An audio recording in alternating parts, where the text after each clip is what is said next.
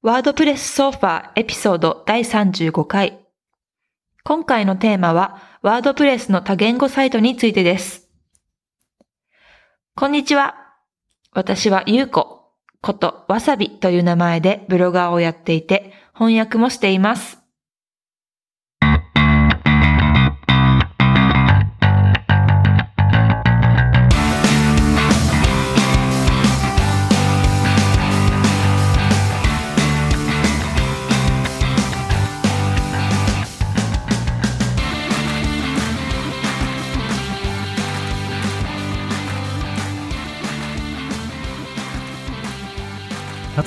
Willkommen zu einer neuen Folge des EP Sofas mit mir, René Reimann, Sven Wagner und unserem treuen Gast zum dritten Mal dabei, Guido Brandt. Ja, hi.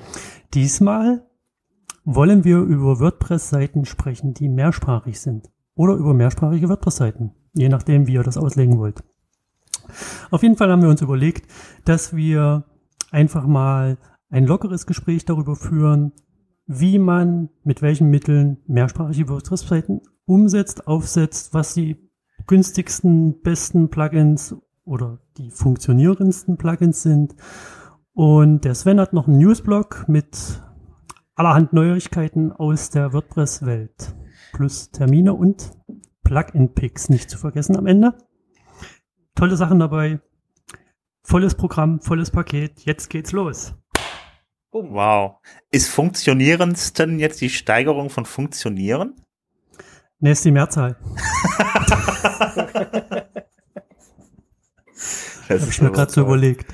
Das Weil ein, eins funktioniert, mehrere funktionieren.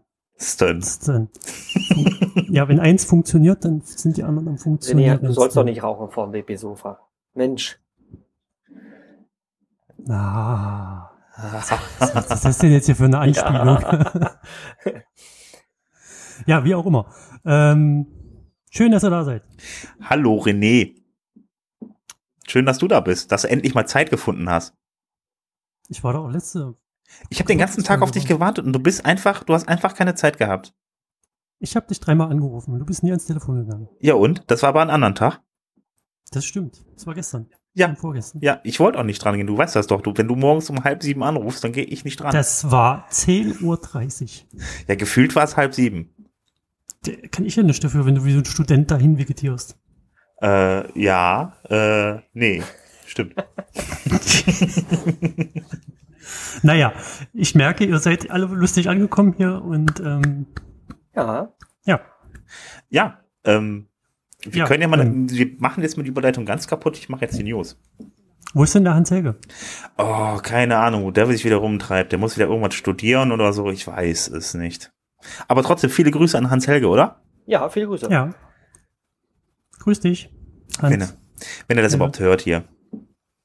Ja, der hört das. Ja, auf jeden Fall gibt's wieder ein paar News. Also wir haben, ich habe ein paar gesammelt und ähm, ich weiß jetzt gar nicht, ob ich die jetzt alle durcheinander vielleicht erzählen soll. Ich habe nämlich, äh, das das Witzigste oder das, das das Interessanteste fand ich ja. Ihr kennt das ja mit der äh, Version beziehungsweise mit den Mindestanforderungen von PHP, Mhm. Ähm, die ja fünf, die ja auf 5.2 ist momentan. Und ähm, ja, äh, WordPress ist auch auf jeden Fall nicht dabei, irgendwie diese Mindestanforderungen mal raufzusetzen, geschweige denn den, Leut, den, den Leuten mal nahezulegen irgendwie, ähm, dass sie vielleicht dann mal ihren Host- Hoster ansprechen könnten. Darauf ähm, hin ist dann Yoast zu einer Initiative übergegangen. Äh, Yoast SEO, äh, das Plugin, das ist ja installiert auf insgesamt 6,5 Millionen WordPress-Installationen. Das ist schon mal einiges. Mhm. Und ähm, ja, die haben sich jetzt überlegt, ähm, die finden das nicht toll und würden ganz gern die Leute mal ein wenig darauf hinweisen, dass sie doch mit einer uralten äh, PHP-Version unterwegs sind. Und ähm, dazu haben sie sich überlegt, ein Skript in Yoast SEO einzubinden, was einen dann darauf aufmerksam macht, dass man eine veraltete PHP-Version äh, nutzt. Das ist in dem Fall, ist das momentan, wird das dann äh, mit PHP 5.2 gemacht oder ich weiß gar nicht, ob sie schon eingebaut haben, auf jeden Fall wird es kommen. Ähm, dann wird ein riesig großer, langer Text im Admin-Bereich angezeigt, wo dann erklärt wird, warum äh, man eine neuere PHP-Version äh, nutzen sollte und wie man seinen Hoster informiert. Ähm, das Spannende an der ganzen Sache ist, es ist wirklich groß. Sie sagen selber, äh, es ist groß und hässlich und es ist nicht wegklickbar. Das heißt, es wird die ganze Zeit im Admin-Bereich stehen bleiben, äh, in der Hoffnung, dass die Leute dazu genötigt werden, mal ihren Hoster anzusprechen, das PHP abzudaten. Hm. Also, Finden wir das gut? Ähm, ich finde das toll. Ich fand das, fand das sehr gut, äh, weil das meiner Meinung nach auch eine Möglichkeit ist, also die Leute darauf hinzuweisen, wäre schon mal ein Anfang gewesen von WordPress zu sagen, pass auf, du bist mit einer veralteten, nicht mehr äh, ähm, ja, Update, nicht updatebar, aber ähm, mit einer Version unterwegs, die keine Updates mehr erhält. Und das schon insgesamt seit sechs Jahren. Also 5.2 wird seit sechs, kriegt seit sechs Jahren keine Updates mehr. Das ist richtig, aber die Frage, die ich mir gerade dabei stelle, wer, also wer kriegt denn diese Meldung angezeigt, außer die jetzt, die keine ausreichende PHP-Version haben, aber die meisten oder die, die große Masse ist doch bei irgendeinem großen Hoster, die jetzt mittlerweile alle mindestens auf PHP 7 sind oder auf 5, 6 oder sowas, höheres oder 5, 4 sogar. Also dann, dann kann doch ich kann mir gar nicht vorstellen, dass das so viele sind, aber wenn die schreiben 6 Millionen. Also, weil ich das weiß, sind das äh, von, von den WordPress-Installationen sind das äh, 5%, die noch irgendwie unter PHP Version 5.3 arbeiten. Ähm, was auch der Grund für WordPress ist, das nicht irgendwie als Mindestanforderung raufzusetzen, weil sie meinen, es werden immer noch viele, weil wenn man die ganzen Installationen, ich glaube, es waren mal 70 Millionen, ich weiß nicht, wie es jetzt sind, wenn man davon mal 5% nimmt, sind es dann immer noch äh, äh, ähm, ja einige, ein paar, ein paar Millionen Installationen. Und ähm, das Ganze ist halt so, ähm, da wird das halt eben diese Leute betreffen, die dann Yoast drauf haben. Ähm, auf der anderen Seite ähm, soll diese Mindestanforderung äh, innerhalb des Yoast-Plugins auf jeden Fall im Laufe der Zeit auch raufgesetzt werden, bis man dann an der Version angelangt ist, die dann tatsächlich noch Updates erhält. Und das ist in dem Fall 5.6. Naja, man kann gespannt sein. Also und bis, ich glaube, 5, äh, 5 äh, PHP 5.2 bis 5.5 haben, glaube ich, habe ich gelesen in dem Artikel von Joost insgesamt 60 Prozent der Leute noch installiert. Das ist jede Menge. Hm. Ja, vor allem. Ich habe mich nur gefragt, wem das betrifft. Entschuldigung. Ja, nee, kein, kein Ding. Ähm, es ist ja auch mal die Frage, wer äh, sowas äh, oder solche Infos natürlich bekommt oder wie diese WordPress-Seiten, die noch auf 5.2 laufen, ähm, was das wirklich für Seiten sind und wer sich darum ja. kümmert. Ne, das ist ja immer die, die Frage. Ja, ähm, das, weil wenn, das habe ich mit meiner Frage auch Ja, also wenn ich irgendwie äh, ja, jemanden habe in der Hinterhand, ähm, der sich um die Seite kümmert, also die neuesten Updates einspielt oder vielleicht mache ich das ja auch selber. Ähm, vielleicht auch, wenn ich ein bisschen Geld sparen möchte und das auch alles irgendwo selber machen kann, wenn man technisch versiert ist, dann ist das, denke ich, auch völlig okay. Also ich frage mich dann immer wirklich, wie gesagt, was sind das für äh, Webseiten? Werden die noch aktiv irgendwie betreut oder auch benutzt? Ähm, und dann sehe ich das einfach ein bisschen kritischer. Ne? Aber ich finde es auch fahrlässig auf der anderen Seite, äh, von Hostern äh, eben mit solch veralteten Softwareversionen zu arbeiten. Ähm, also ich sag mal so, wenn, wenn dein, deine äh, Reifen vom Auto irgendwie äh, abgefahren sind dann, oder abgenutzt sind, dann musst du die ja auch erneuern. Ähm, okay, da kann es dann vielleicht auch um Leben und Tod gehen oder ähm, ja. Äh, ja im schlimmsten Fall zu, ja, zu personellen Schäden kommen, aber äh, oder auch eben viel Geld kosten. Aber auf der anderen Seite, ja, wir reden ja nur in Anführungsstrichen über Websites, ja, aber trotzdem finde ich es ein bisschen fahrlässig, wenn da nicht bald mal auch von Massenhostern ähm, einfach was gemacht wird. Also ich war auf jeden Fall immer ein Fan davon oder beziehungsweise ähm, was ich immer ganz toll gefunden hätte, ist, wenn WordPress das selber gemacht hätte, die Leute halt eben darauf hinzuweisen, was die PHP-Version angeht. Also von daher finde ich das eigentlich eine ganz gute Sache, die die dann da machen und ähm, ja, also ähm, das Ganze ist so, das ganze Projekt, was Joost jetzt dann da geplant hat, ist halt so, dass die haben den Code dafür auf ähm, äh, GitHub gestellt. Das heißt, dass man sich den selber auch noch einbinden kann und ähm, dann den in sein Plugin reinbringen kann, um den Hinweis dann auch anzuzeigen. Ähm, das Gute an der ganzen Sache ist, die ähm, Hoster, die haben halt auch noch die Möglichkeit, um äh, über entsprechende Konstanten äh, da auch, beziehungsweise Umgebungsvariablen, dann da auch noch entsprechende weiterführende Informationen dann den Leuten zu geben, die das Ganze halt, äh, die dann, sag ich mal, ihren Webspace dann selber betreuen, äh, um denen vielleicht dann Anweisungen zu geben, wie man die PHP-Version hochstellt. Ja, also ich kenne das von einem Hoster oder habe es mitbekommen teilweise, äh, ein deutscher Hoster, äh, ich sage jetzt mal, kann nicht den Namen, äh, aber da kriegst du all inklusive.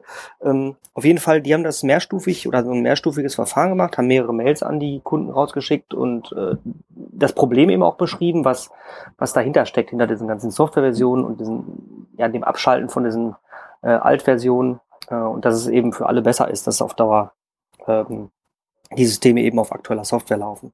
Und das haben die echt ganz gut gemacht. Ne? Und äh, die Kunden, die eine Mail bekommen haben und dann zum Beispiel nachgefragt haben, ey Guido, pass auf, was ist das hier? Äh, muss ich da irgendwas tun? Dem konnte man dann eben beruhigt äh, sagen, nee, bei euch ist schon alles auf dem äh, aktuellen Softwarestand oder ähm, ja, man hat dann eben die Version aktualisiert bzw. hochgestellt. Das haben die echt ganz gut gemacht. Ja, auf jeden Fall, also was die Statistiken angeht, diese fünf Prozent, diese berühmten, irgendwie, warum dann halt eben nicht auf diese höhere Version, äh, Version von PHP als Mindestanforderung von PHP raufgestellt wurde.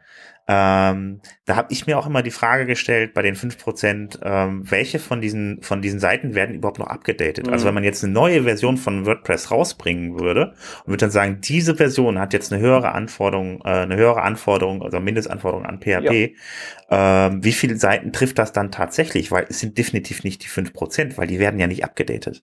Ne, also die, die, die werden, also viele davon werden ja einfach auch nicht abgedatet. Da sind dann, ist mal da, wo dann so, so schöne zweistellige rote Zahlen oben äh, auf der Seite im Admin-Bereich zu sehen mhm. sind. Ähm, von daher ist es die Frage, wie groß die Zahl eigentlich tatsächlich gewesen wäre, aber da gibt's dann jetzt auch keine weiterführenden Statistiken zu. Mhm. Ja, aber ich, ich für so eine Vorgehensweise wäre ich auch. Also ähm, da immer so eine alte Version mitzuschleppen und mitzuschleifen und nie diese Requirements mal hochzusetzen, halte ich für ja selber auch grob fahrlässig, weil irgendwann ja sagst, also irgendwann muss doch mal ähm, passieren, dass, dass diese alten Softwareversionen eben abgeschaltet werden. Beziehungsweise eben, das, das man, muss, ne? man muss mal überlegen, die Version, äh, die Version 5.2 von PHP ist von 2006. Die ist jetzt elf Jahre alt, ne? Also das ist schon ordentlich. Also da kann man schon mal gucken, dass man da ein bisschen. Also es ist vom Prinzip im Inter Internetzeitalter äh, Zeitalter auf jeden Fall irgendwie äh, Steinzeit. Also von daher. Ja. ja, ist ja mal so das Doppelte. Prinzip. Ja. Auf jeden Fall, ähm, ja, die, äh, es gibt noch eine andere Sache, die nicht mehr unterstützt werden soll, nämlich die alten Internet Explorer äh, bei dem äh, WordPress Editor, das ist der Tiny MCE Editor. Da heißt es dann, dass Internet 8, Internet Explorer 8 bis Internet äh, Explorer 11 nicht mehr unterstützt werden soll in Zukunft. Das Geile ist ja, dass, dass das gesagt wird, ey, wir unterstützen keinen ähm, keinen Internet Explorer mehr mit bestimmten Versionen, aber PHP sowieso wird noch unterstützt. Das ist total, also eigentlich gegensätzlich, finde ich. Ja, aber es ist so. Ja, auf der einen Seite also. sind sie ja für den, für den Internet Explorer nicht verantwortlich. Da sagen sie, ey, aber hast machen du mal, wir nicht. Hast du dir, hast du, hast du dir mal das weiß jemand, mit, weiß jemand, wie? Mal das, warum spricht ihr alle durcheinander? Bitte, bitte, bitte? Was? was? Habt, ihr mal, habt ihr euch mal das Backend angeguckt mit, mit Internet Explorer? Nein. Da kommt auch so ein Firefox-Dings so, so ein Banner auch. Ne? Ich weiß es nicht, aber ich glaube. So äh, Firefox-Banner, ey, du, du, verwendest einen alten Browser, nimm doch hier zum Beispiel Firefox. Das ist auch so, auch so ein Dashboard ist das, meine ich. Zu sehen. Habt ihr das noch nie gesehen? Ich habe das noch, ich habe, nee, ich habe keinen ja, Internet Explorer, aber ich weiß, aber dass, ich das, dass gesehen, das so, so oder so nicht sauber funktioniert. Also dieses, dieses naja. Widget gibt's auf jeden Fall. Und das gibt's auch schon echt lange. Das äh, kommt, wenn du eine alte Internet Explorer Version ähm, einsetzt und damit ein WordPress-Backend öffnest, dass äh, dann da steht, ey, du verwendest echt einen alten Browser, nimm doch einen Aber offenen. denk mal drüber nach. Also dafür gibt, gibt WordPress sich Mühe, um die Leute auf die Browser-Version genau. hinzuweisen, aber bei der PHP, achso, das ist das, was du ja, gerade genau. meintest, aber die PHP, naja, weil ihr alle durcheinander redet, da komme ich nicht hinterher. Ich rede doch gar nicht. Ja, jetzt nicht mehr. Aber jetzt, ja, du hast recht, Guido. Äh, es ist widersprüchlich. Ja. Nun ja, auf jeden genau. Fall ähm, soll das jetzt so vonstatten gehen. Dass ja, was halten denn unsere Hörer eigentlich davon? Äh, vielleicht haben die auch eine ganz, ganz andere Meinung oder Sichtweise. Wenn ja, ja. freuen wir uns über ja. jeden Kommentar. Auf wpsofa.de. Genau. Mhm. Na gut, auf jeden Fall ähm, ist es so, dass äh, es jetzt erstmal so passieren soll, dass der, äh, dass der Tiny MCE zweimal eingebunden werden soll, einmal für die neueren Browser und einmal noch zusätzlich für die alten Browser. Und dass es da sozusagen ein Fallback gibt, falls der alte Browser benutzt wird. Das wird aber im Laufe der Zeit rausgenommen. Und äh, wenn man, also man kann dann nach einer Zeit ermitteln, wer benutzt welchen Browser oder wie viel gibt's denn da eigentlich noch? Und dann irgendwann nehmen sie es raus und packen dann das Ganze nur noch in zusätzliches Plugin für die Leute, die dann tatsächlich tatsächlich den alten Browser benutzen müssen und äh, so dass es bis es dann irgendwann komplett wegfällt. So, das ist jetzt erstmal die Vorgehensweise da. Ähm, jetzt muss ich mal wieder hochscrollen und. Ich finde das eine beschissene Idee mit den durcheinander vorgelesenen. Ja, weil du nicht mitkommst, ne? Ich hätte ja, es anders sortieren sollen. Es tut mir auch unglaublich ja, leid, René.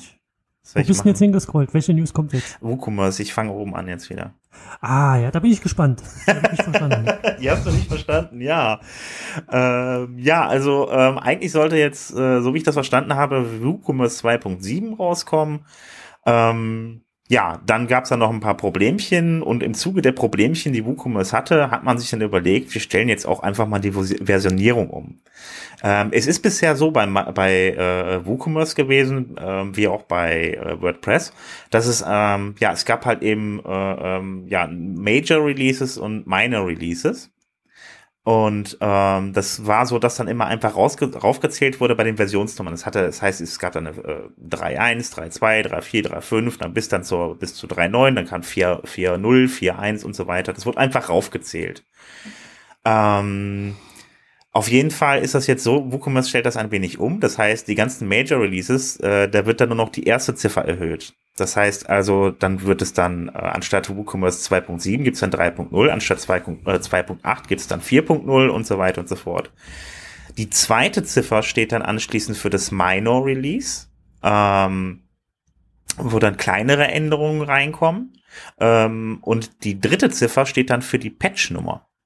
Also ja, Patches werden besonders der, gezählt. Das war vorher nicht so. Finde ich aber auch gut. Das ist, entspricht, es entspricht aber auch dem ISO. Ja. Also der, der, es gibt ja sowas wie eine Norm für, für Versionierung auch. Jetzt keine DIN-Norm, aber es gibt da so eine ISO, glaube ich, Norm. Das ist, das ist diese semantische Versionierung. Das nennt sich SEMFAIR.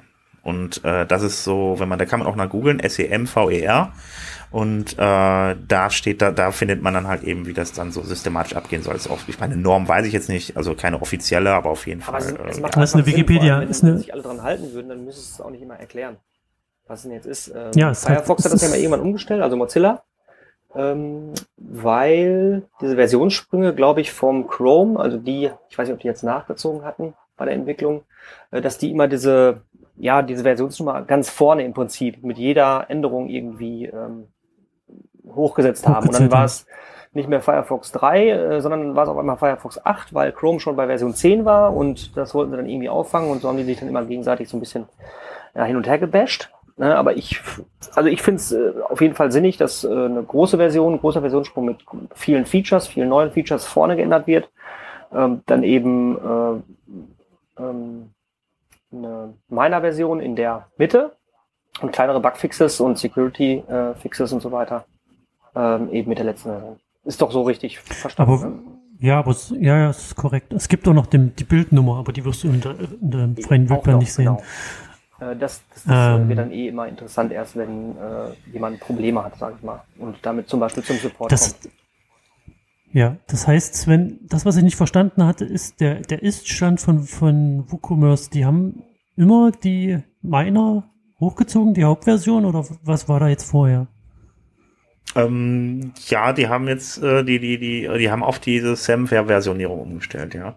Und da gibt's natürlich nee, was auch noch. Die, was sie vorher hatten. Also wie, wie, wie waren denn die Nummerierung vorher? Das war vorher, war das dann halt eben das, äh, es gab halt eigentlich vom Prinzip her nur äh, äh die, die Major, äh, äh, Major-Version, äh, Moment. Äh, Minor, das ist Major Release, so rum und und äh, äh, äh, dann noch das Minor Release. Aber die, für das Major Release wurden eigentlich die ersten zwei Ziffern verwendet. Das heißt. Ach so, die haben quasi den Major war schon richtig die mhm. Eins und der, der Minor war falsch. Genau. Und äh, genau, vom Prinzip her hat das eigentlich nichts gebracht. Die ersten beiden Ziffern, die ersten beiden Ziffern waren ja vom Prinzip her das Major Release und mhm. äh, die letzte war ja eigentlich nur das Minor Release. Damit hat man jetzt eine Möglichkeit mehr bei WooCommerce halt eben dann da zu wissen, was ist da jetzt passiert. Also wenn sich hinten eine Nummer ändert, ist es nur ein Patch gewesen. Ist es die zweite Nummer, dann sind es kleinere Änderungen, ist die erste Nummer, ja. sind es größere und, Änderungen. Und WordPress hat das ja zum Beispiel auch abgestellt, ne, dass die eben äh, nicht mit einer Version 5.0 irgendwann, äh, das heißt ja dann nicht, dass ähm, da riesige äh, Feature eingebaut wurden. Nee. also nee, WordPress löst das über die Minor-Version ja. und die, die Patches sind halt auch die letzte, also die letzte ja. Stelle ist, sind die Patches und Securities.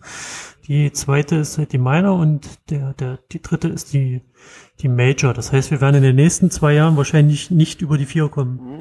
Also ich, ich gehe mal, ich gehe mal, das ist jetzt die Frage, was passiert jetzt? Man muss sich überlegen, das WooCommerce gehört ja auch mittlerweile zu Automatic. Mhm.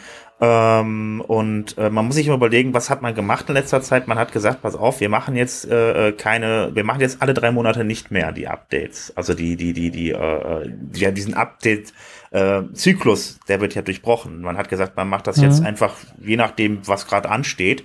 Da kann ich mir schon vorstellen, dass das in Zukunft irgendwann auch bei, bei, bei WordPress geändert wird. Es würde auf jeden Fall Sinn machen. Also, dass man zumindest dann in der zweiten Ziffer immer weiter raufkommt irgendwie und äh, in der ersten dann halt eben, dann dauert das halt eben ein bisschen, bis da was Größeres kommt.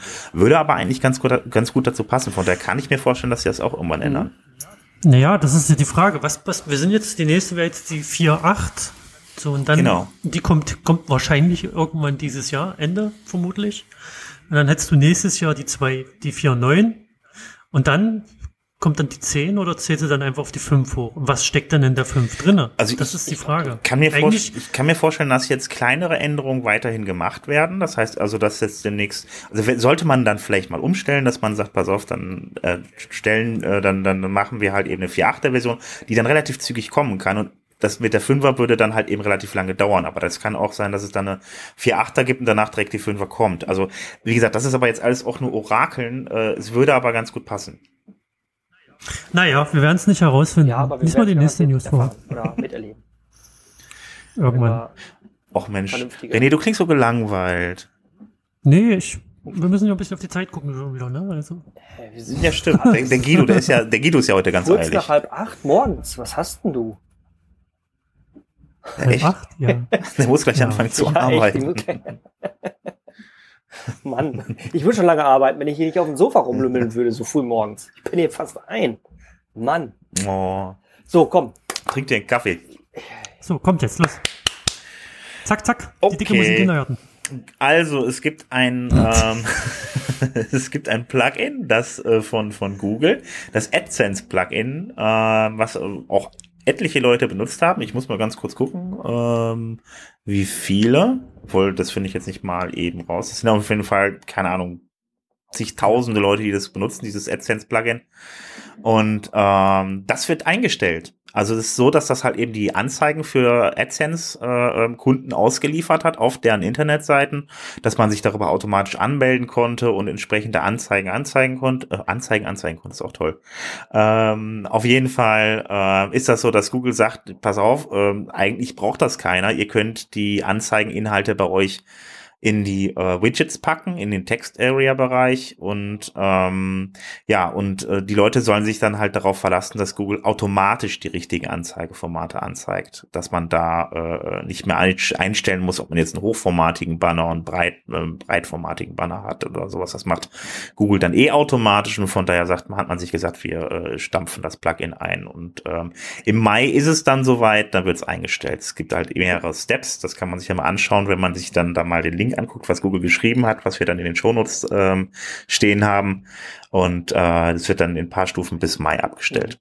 Ja, finde ich aber auch Also, falls ihr das einsetzt, könnt es rausschmeißen. Ja, aber die Anzeigengröße hast oder die Anzeigenformate hast du doch sowieso immer in den Anzeigen selber schon vorgegeben. Ich, ja, ich habe keine Ahnung. Ich setze AdSense nicht okay. ein. Also, wenn du das machst, also die sagen wohl, dass es automatisch geht und von daher äh, braucht man das. Ja, du sagst immer bei AdSense, äh, ich möchte eine neue Anzeige erstellen für Seite X und ich mhm. brauche einen Banner äh, oder einen Skyscraper oder ein Leaderboard äh, oder wie die alle heißen und die haben dann fest vorgegebene Maße, die stehen dann da auch in Pixelangaben. Also jetzt Mhm. zum Beispiel 960 mal, weiß ich nicht, 80 äh, Pixel hoch, äh, was du dann eben quer oben äh, über den Newsbereich zum Beispiel platzieren könntest.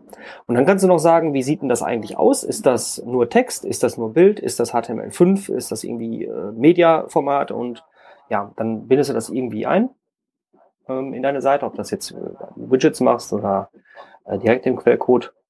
Gibt es ja mehrere Möglichkeiten, dann werden die entsprechend ausgespielt. Ja, Also, also ich kenne es halt nicht. Ich Also, ich finde es gut, äh, wenn man auch mal sagt, ey, wir machen uns hier äh, unnötig Arbeit, ähm, wir stellen das ein, fertig aus. Super genau, genau, das macht natürlich Sinn, ja. Ja. Ja, ähm, ja, das zu dem Thema. Ähm, dann noch eine Sache für WordPress-Developer. Ähm, viele WordPress-Entwickler nutzen ja ähm, äh, VBB, um mit WordPress oder für WordPress zu entwickeln. Da ist jetzt die Version 2 ähm, erschienen. Ähm, ich muss jetzt ganz ehrlich sagen, äh, ich weiß jetzt auch nicht im Detail, äh, wie sich das dann jetzt technisch verändert, weil ich es mir noch nicht angeschaut habe. Auf jeden Fall gibt es da die Version 2. Ähm, mitbekommen habe ich, dass es da jetzt eine YAML-Datei zur Konfiguration gibt und ähm, da gibt es dann noch weitere Repositories für Templates, äh, Develop Branch, äh, De eine Develop Repository, eine Default Repository und äh, boah, das habe ich aber Knoten in der Zunge. Ein Default Repository und eine Trunk Repository. Und äh, ja, kann man sich dann auch nochmal im Detail angucken für die Leute, die es interessiert, auf Varying Vagrants, Vagrants, Vagrant Vagrants.org. Komischer. Name. Wer sich das ausgedacht Also hat. ich, ich habe ja, ich habe mir das durchgelesen und ähm, das, das Wesentliche, was die, was jetzt die 2.0 hat, ist tatsächlich die die ganze gesamte Konfiguration wurde eben auf YAML-Dateien umgestellt. Also zumindest ich, ich benutze das nicht. Ähm, aber wenn wer wer sich mit mit Vagrant und Vagrant Maschinen und ähm, Pro- dem Provisioning-Prozess von Vagrant Maschinen beschäftigt oder da ein bisschen sich einarbeiten möchte, der, der kann, da kann man dieses Very Vagrant durch, durchaus sich anschauen und ein paar Sachen abschauen. Ähm, das, was die jetzt mit YAML haben, das habe ich mit, ähm, ja, mit JSON, JSON-Dateien schon eine ganze Weile so gelöst. Also, aber wie gesagt, ich benutze es nicht, aber ich finde es ganz gut, dass das jetzt mit YAML läuft. Äh, YAML an sich mag ich irgendwie nicht, aber egal. Okay, äh, ganz aber- kurz, was ist YAML eigentlich für die Leute, die es Naja, nicht das wissen? ist, äh, YAML ist not äh, yet another markup language oder so. ist das sowas wie ne? XML oder?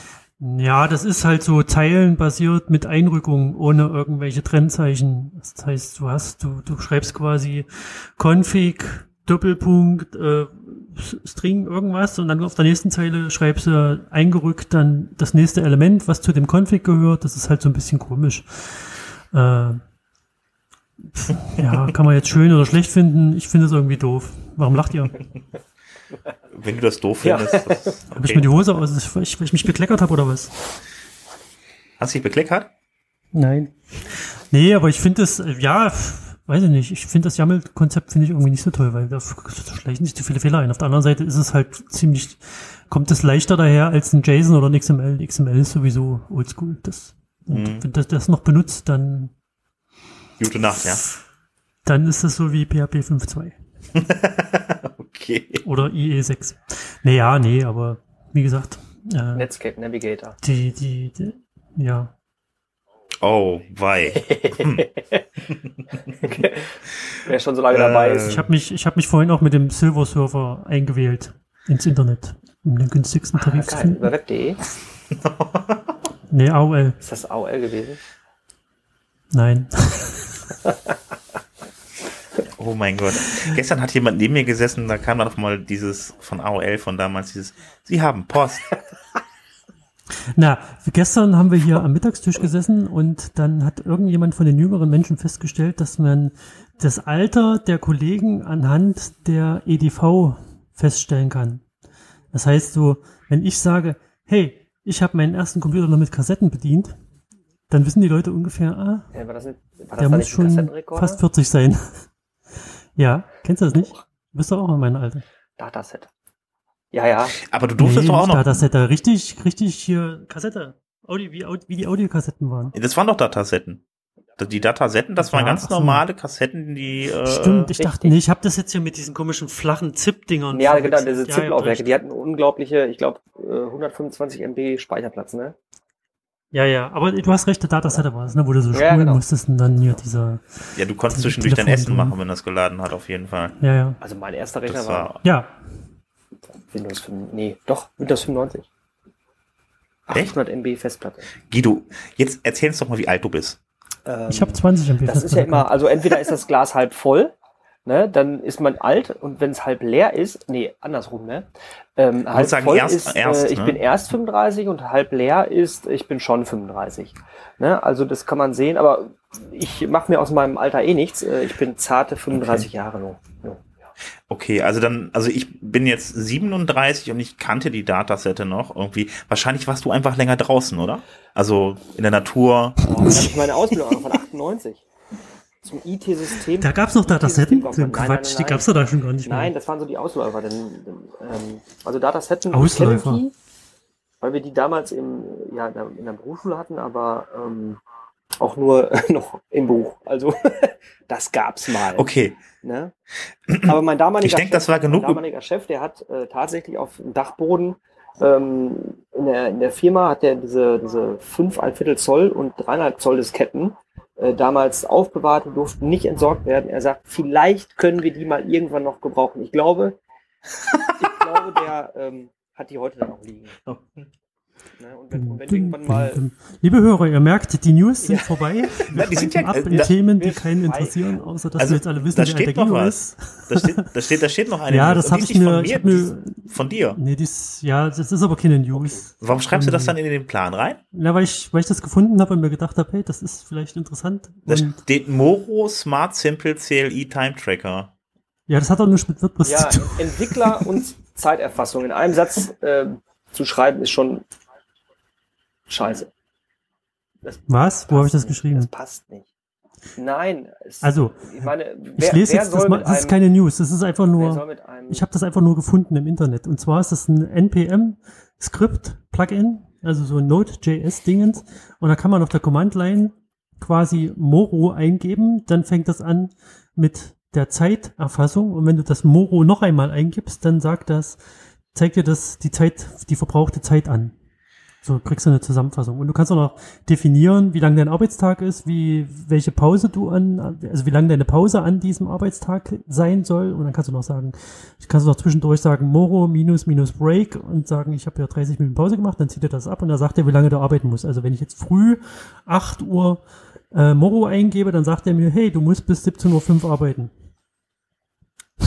So eine kleine Motivationshilfe für den Tag. Der Link ist in Shownotes, ist keine News, aber es Du lässt dich also von deiner Konsole motivieren. Naja, ich fand es eigentlich ganz cool, dass du das einfach nur so über die Konsole ein- mit einem Befehl so Time tracken. Aber ich habe dann nach drei Tagen Nutzung festgestellt, dass ich zweimal vergessen habe, das abends wieder auszuschalten. Also muss man nicht so irgendwas dazu bauen, dass der das irgendwo hinlockt, wenigstens. Aber das habe ich keine Lust mehr gehabt dazu.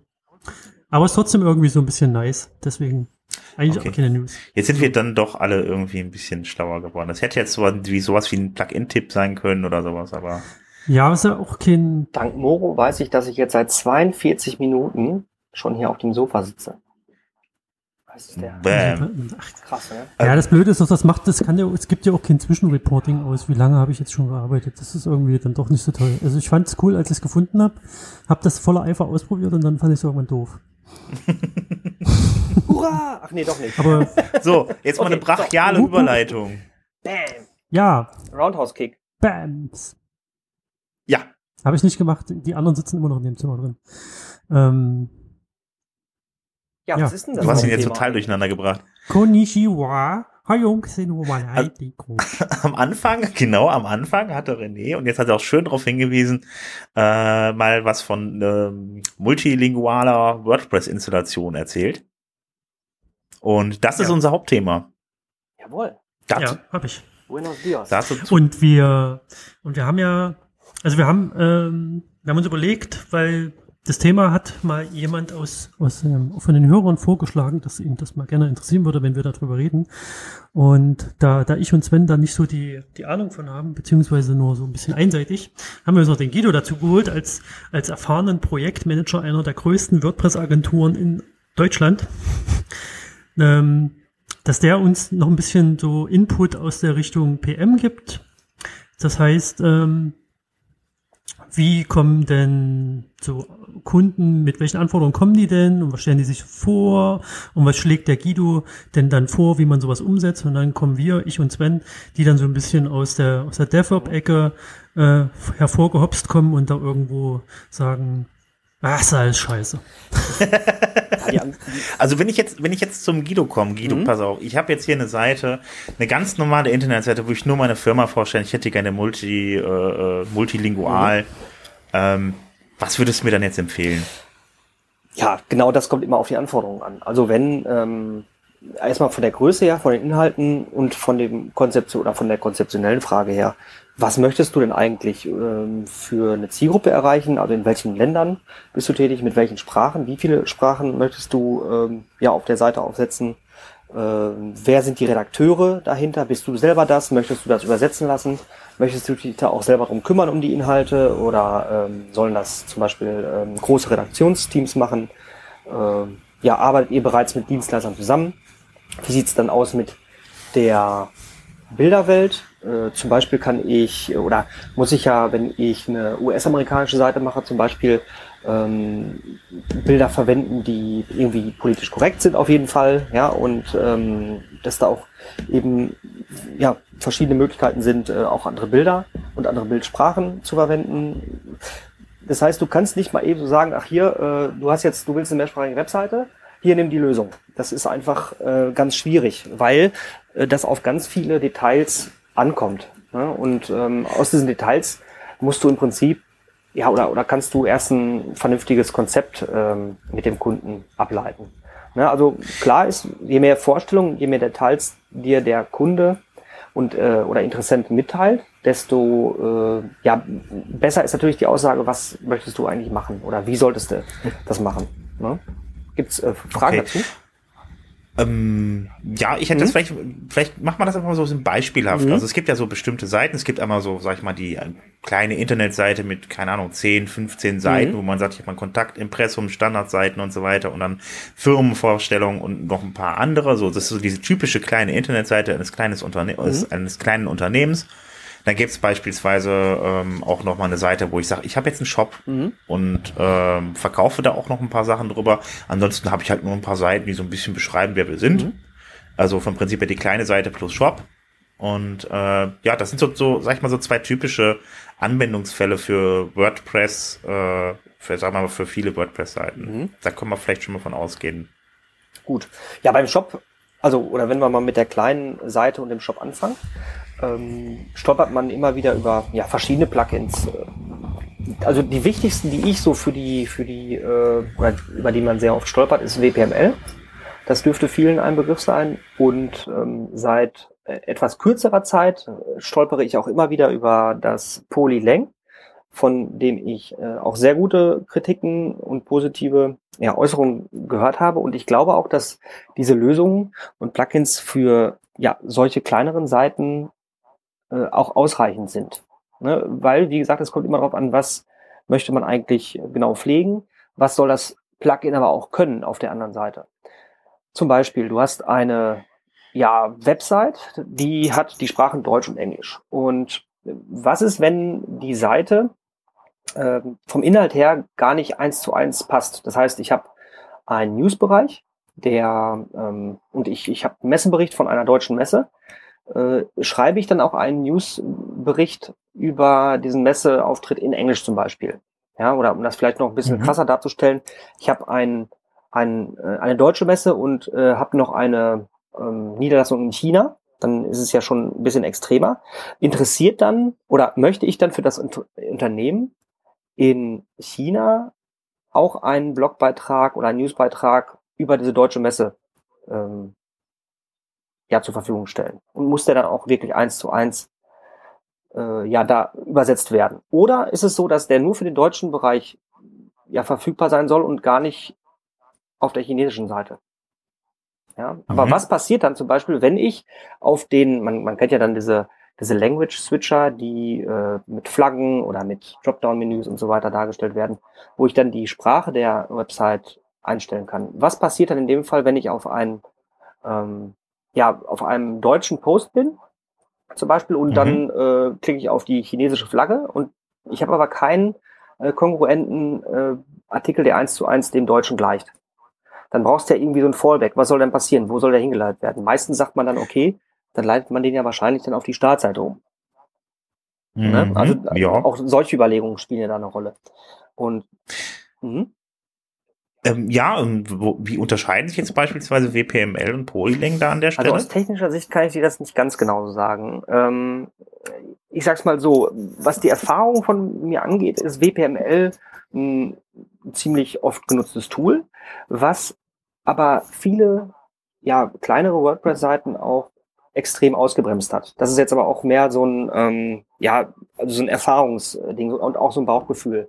Äh, Ich habe da nie Also irgendwie mal Tests mit Entwicklern gemacht oder so, ähm, wie sich jetzt diese Plugins gegenseitig verhalten. Äh, aber es war eben schon zu spüren, Naja. dass äh, sowohl das Backend als auch das Frontend teilweise sehr, sehr häufig ja, sehr langsam wurden. Das ist bei dem Polylang, äh, das habe ich mir vor ein paar Wochen mal angeschaut, nicht der Fall. Ne? Äh, ich ich würde, kann Ja, ich da kurz einspringen in WPML?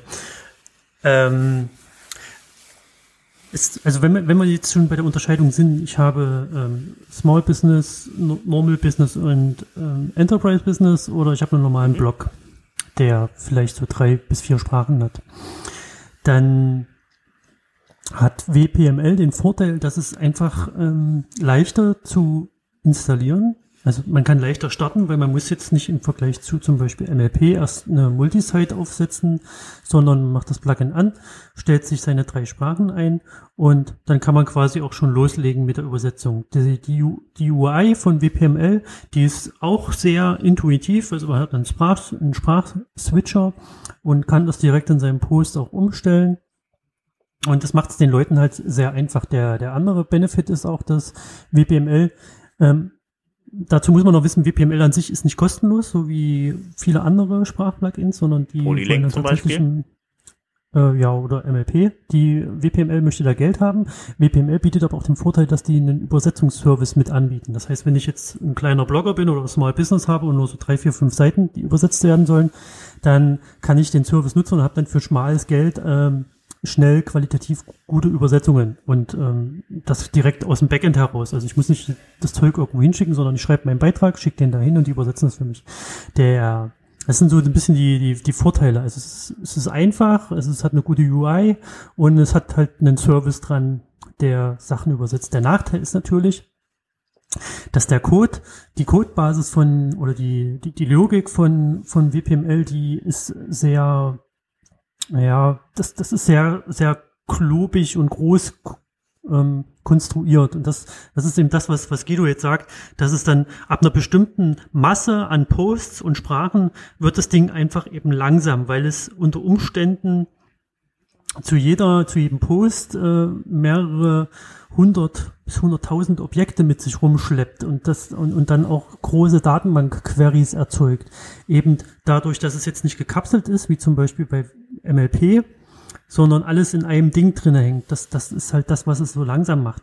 Der, der nächste Nachteil ist auch, dass ich Medien nicht genau nach Sprachen differenzieren kann.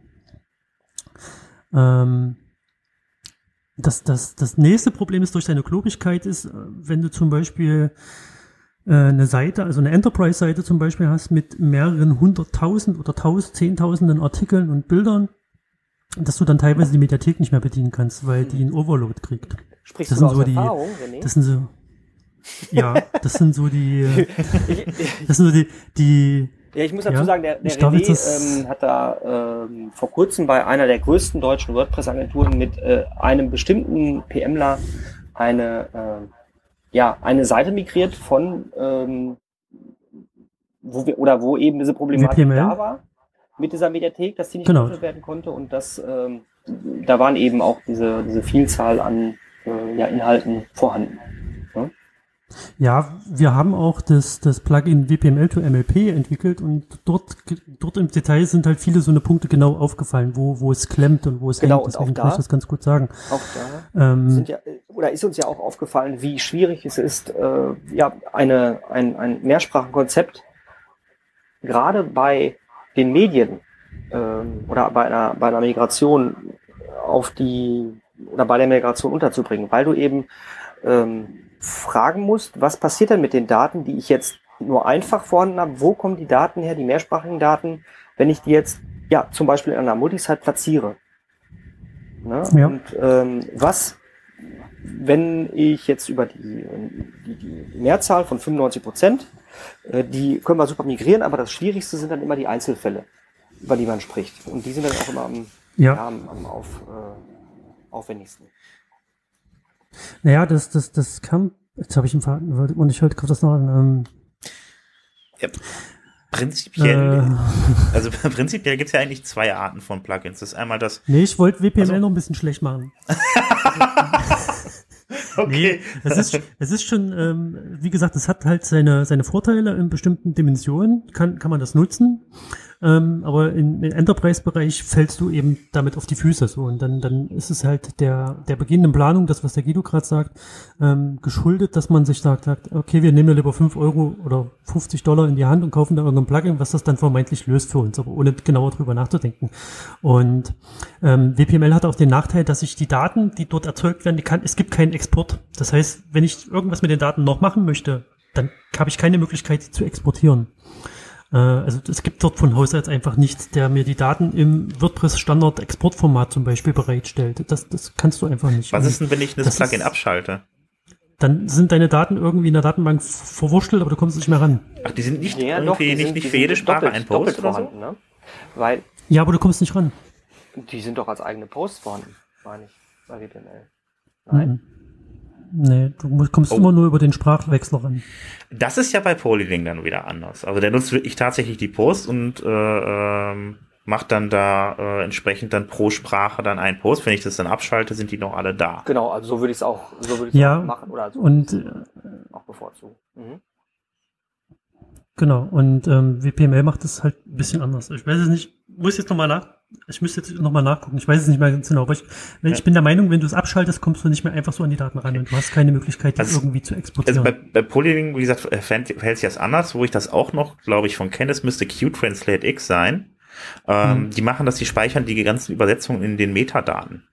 Das natürlich auch herrlich ist. Also das heißt, da komm kommst du aber dann auch nicht mehr so einfach rein, weil wenn Eben. die Metabox weg ist, dann kannst du da nicht mehr ran. eben, genau. Ähm, wir haben hier, wir haben hier in unserer Liste äh, auch noch, hast du letztens noch gefunden, dieses Bogo, Mhm. wo wir dann mehr einheitlich beim Angucken festgestellt haben, dass der, dass der Code simpel, einfach, aber naja, so mit Ja. Wiederverwendung hat er, hat er es nicht so. Ähm, aber soweit ich das gesehen hat, macht der, speichert der auch keine, keine doppelten Posts, sondern speichert das auch irgendwo in die Metadaten rein. Ja, das ist natürlich auch nicht schön, ne. Naja, also, ähm, Aber ich weiß jetzt nicht mehr genau, ich müsste jetzt nochmal reingucken. Aber das war auf jeden Fall nicht so toll. Ähm, jetzt haben wir aber das Problem, also ich, ich konstruiere einfach mal das neue Problem, ne? Wir haben jetzt einen Enterprise-Kunden, der eben, wie gesagt, mehrere hunderttausend Seiten hat und der hat noch WooCommerce mit verschiedenen Warenkörbe oder Seiten für verschiedene Sprachen in verschiedenen Ländern mit verschiedenen Abrechnungssystemen. Was machen wir denn da, Guido? WPML fällt raus, weil das kann nicht mal WooCommerce. Ja. ähm, Mhm. Ja. ja, da Äh, Ich wollte jetzt eigentlich nur sagen, dass wir dann, also ich denke mal, es geht jetzt ein bisschen auf die Multi-Site-Lösung raus, oder? einerseits, einerseits auf die Multisite-Lösung, aber auch genau da auf eine vernünftige Konzeption. Das, das sollte eigentlich der, der Startschuss sein. Äh, Also einfach zu sagen, ey, wir wollen einen multilingualen Shop und eine multilinguale Seite. Äh, sagt uns mal einen Preis. Das ist schwierig. Äh, Gerade so im ja, B2B-Bereich ähm, bietet sich da natürlich äh, eine Multisite-Lösung an. Vor allem, wenn ich eben ja verschiedene Einstellungen auch für WooCommerce zum Beispiel haben möchte, dann äh, kann ich das eben über eine Multisite äh, wunderbar lösen. Ne? Zum einen, was, Mhm. was äh, die äh, Inhalte angeht, Produkte, äh, keine Ahnung, Versandkosten, Lieferzeiten, ähm, aber auch ja eben die, äh, die gesamten Einstellungen. Vielleicht habe ich auch in, in, in in meinem niederländischen Shop einfach einen anderen Stock als in meinem deutschen und Mhm. ähm, ja, kann das eben auch wunderbar über eine Multisite lösen.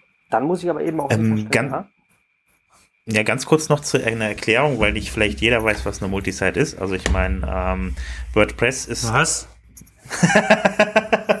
Das ist doch schon Basis. das ist. Grundvoraussetzung. Auf jeden Fall hat man die. Möglichkeit, mit WordPress äh, nicht nur ein WordPress, sondern gleich mehrere WordPress, äh, äh, ja, äh, WordPress-Systeme aufzusetzen. Das aber alles unter einer Installation. Und äh, da muss man dann halt nur ein paar Einstellungen treffen und dann hat man dann praktisch mehrere äh, WordPress in einem und äh, darüber lässt sich das Ganze halt natürlich sauber trennen, dass ich dann praktisch für jede Sprache ein eigenes WordPress innerhalb meiner Installation nutze. Genau. Und ähm, das machen diese Multi, äh, das machen diese Multisite-Lösungen im Gegensatz zum Beispiel zu WPML oder beispielsweise Polylang. Äh, Polylang ist da äh, auch die Lösung, also meiner Meinung nach die Lösung, die man einsetzen sollte, wenn man wirklich diese Multisite-Lösung nicht, äh, nicht, nicht Ja. nutzt. Da haben wir jetzt nicht so sehr drüber gesprochen, weil das meiner Meinung nach auch wirklich sehr nah am WordPress-Code ist. Es, ist. es orientiert sich daran. Es ist wirklich auch sauber programmiert. Es gibt einen kleinen Makel, den ich rausgefunden habe. Ansonsten ist das Ding wirklich schön sauber Mhm. gemacht. Also dieser Makel besteht einfach darin, dass ähm, dieses Plugin eigentlich so ziemlich alles auf Plugins, auf den Actionhook Plugins loadet mit der Priorität 1 lädt. Das ist der allererste Actionhook, auf den ich da zugreifen kann.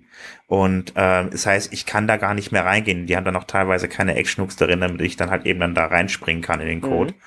Und ähm, was mir das wirklich sehr erschwert, wenn ich dazu programmiere für das Plugin, dass ich teilweise Funktionen, die in WordPress an der Stelle noch nicht geladen sind, einfach nachprogrammieren Mhm. muss. Und das ist ziemlich bescheuert. Also, ähm, aber ansonsten ist wirklich sauber programmiert. Das Ganze, das andere werde ich vielleicht dann immer noch mal da anmerken, mal fragen, ob das vielleicht Absicht war.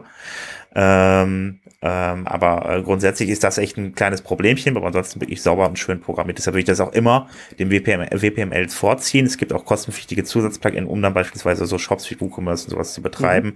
Aber die Grundversion ist halt kostenlos und äh, es ist besser programmiert als WPML. Deshalb würde ich halt auch dazu Ja. raten, das zu nutzen, wenn man wirklich nur eine, Einseite, so eine einseitige Lösung Genau, hat. da an die kleinen Seiten, Ähm. Blogger, auf jeden Fall eine gute Lösung. Und wenn ich auch Ja. keinen externen ähm, Übersetzer, Übersetzungsdienst dran setzen möchte.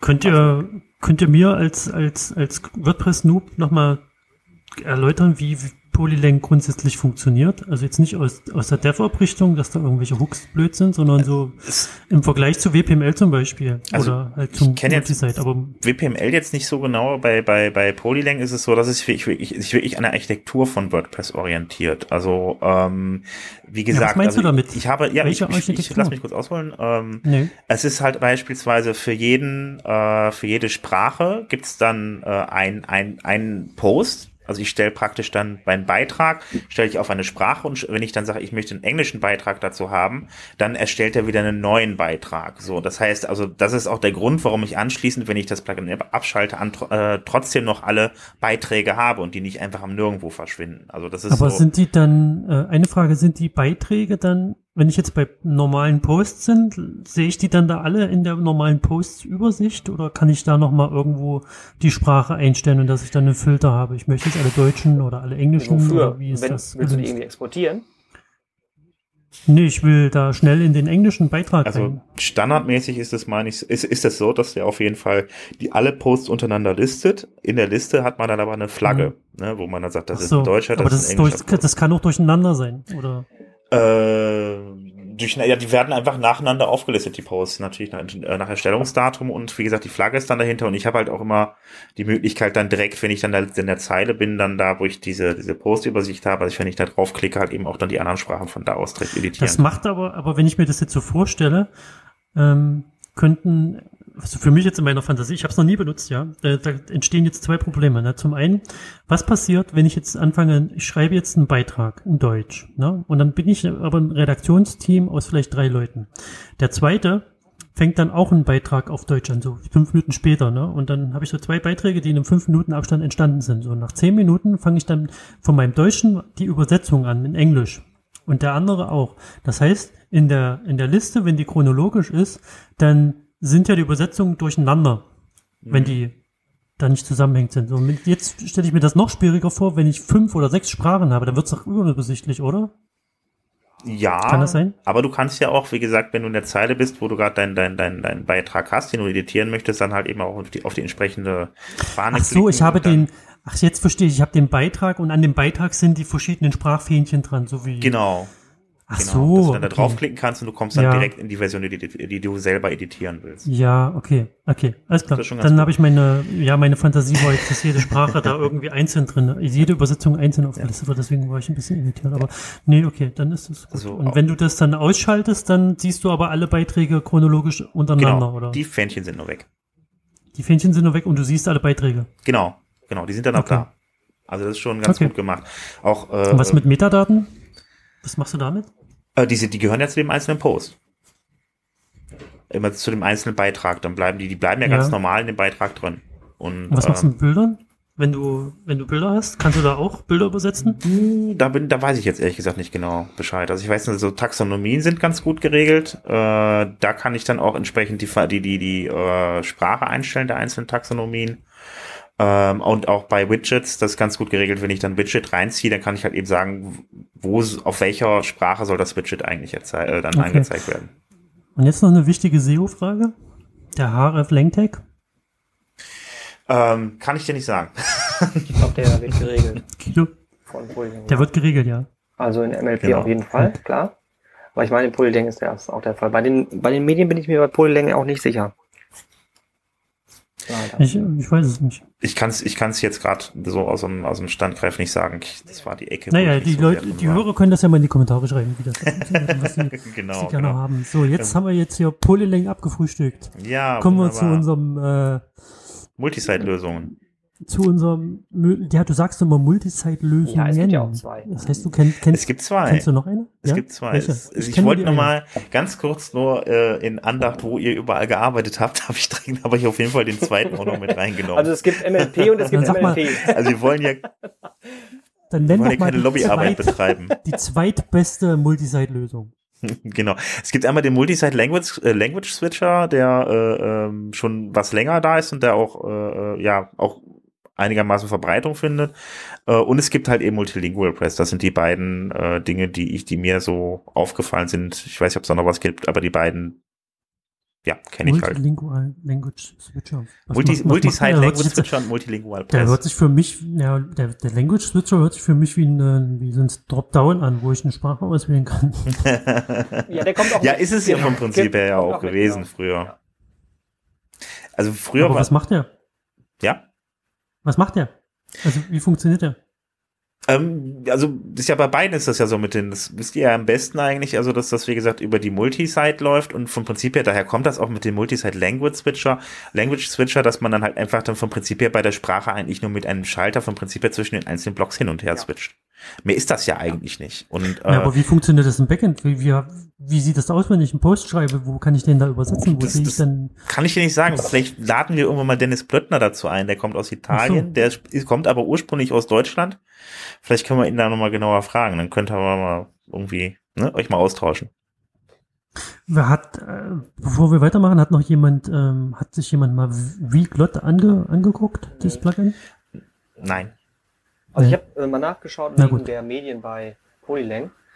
Und da Mhm. kannst du sagen, ob ein, ein, ein, ein, ja, ein Inhalt in der Medi Mediathek, äh, welche Sprache das hat. Da ist ein Dropdown, da kannst du dann entweder sagen, also Sprache jetzt zum Beispiel Deutsch Okay. oder Englisch. Heißt also, wenn du äh, einen anderen Titel, andere Caption, Alttext und Description hinzufügen möchtest, musst du das Bild zweimal hochladen und stellst dann im Prinzip ja die Sprache dazu ein.